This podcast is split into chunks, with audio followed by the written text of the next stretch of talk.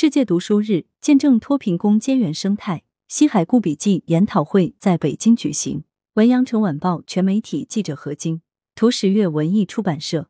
四月二十二日，季栋梁长篇报告文学《西海固笔记》研讨会在北京举行。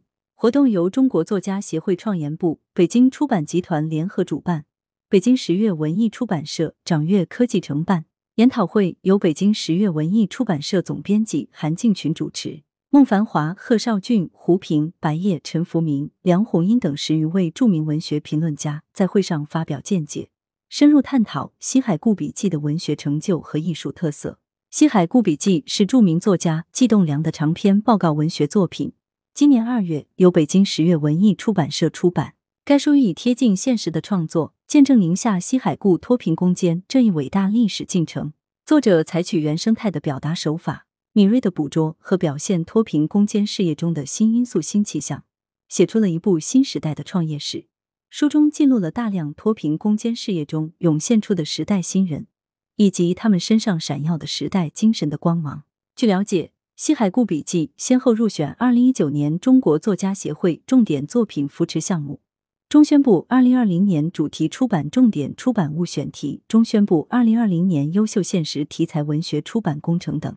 季栋梁在西海固生活了三十多年，他深知这片土地上父老乡亲的迷茫与痛苦，奋斗与追求，梦想与希望。虽然我后来离开了这片土地，但几乎每年都会赴西海固采访调研，对其脱贫政策举措历程有深入了解，也积攒了许多真实鲜活的故事。这里到处都是有故事的人，当地群众、基层干部、扶贫工作者、支教老师，可以说每个人身上都有一部扶贫史。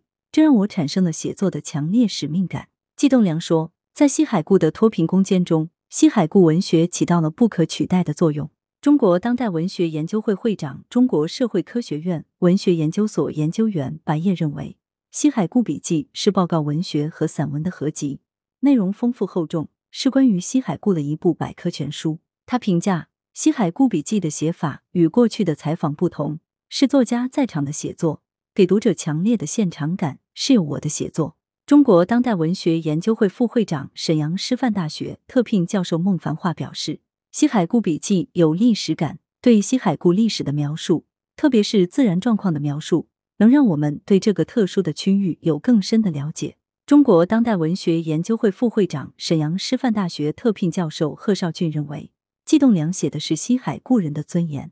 西海固因贫困而出名，贫困和苦难也磨砺了西海固人的性格。西海固笔记写改变贫困的同时，也写出了这里的人民如何继续保持自己的坚韧乐观的性格。这种性格就是西海固精神。贺绍俊说：“季栋梁善用民间语言，对西海固的民间语言有深厚的感情。他一路采访西海固的脱贫工作，一路采摘语言的野果子，再把这些野果泼洒在这本书的叙述中，让这本书充满了文学的野味，又甜又酸又爽。”来源：羊城晚报羊城派。编辑：黎存根。